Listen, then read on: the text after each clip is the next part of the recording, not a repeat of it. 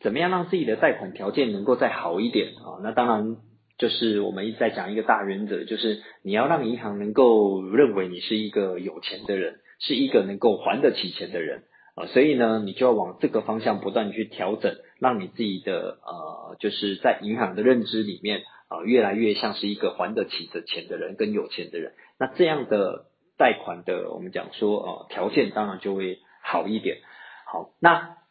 这所谓的贷款的条件，它其实有分很多种哦，就是我们简单分这几种啊，就是你的额度到底高不高，你的利率到底低不低，你的年限到底长不长。哦，我们先讲这三个就好了，不然其他就太复杂了。额度高不高呢？其实还是一样跟呃我们讲说这个估价，我们讲说估价高不高。估价高不高呢？其实跟这个房子本身的坐落的位置地段有很大的关系啊，所以银行呢会依照你坐落的位置地段来决定它估价是不是高。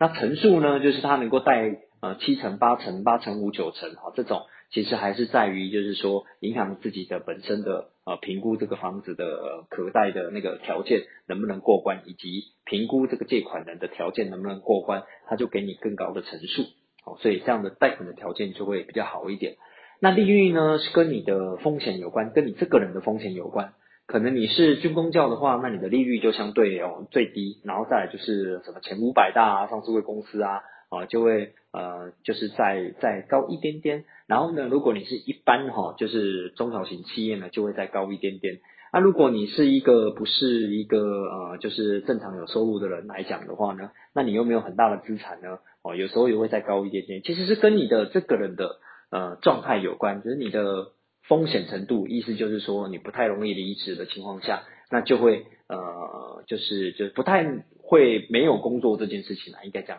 不太会没有工作的这件事情，如果是呃越越具体的话，那你的利率就会越低哈。所以刚刚提到军工教是比较不容易被 fire 掉的，那就呃利率就会比较低一点哈。所以这是跟利率有关。那年限呢，就会跟房子本身的屋龄以及你个人的年纪有关啊。你基本上呢，就是就是大部分都是两者加起来不要超过七十五年啊。如果你超过了，它就会扣一点年限，就是没有办法贷给你这么高的呃年限给你。好，所以这个是提供给大家做参考的。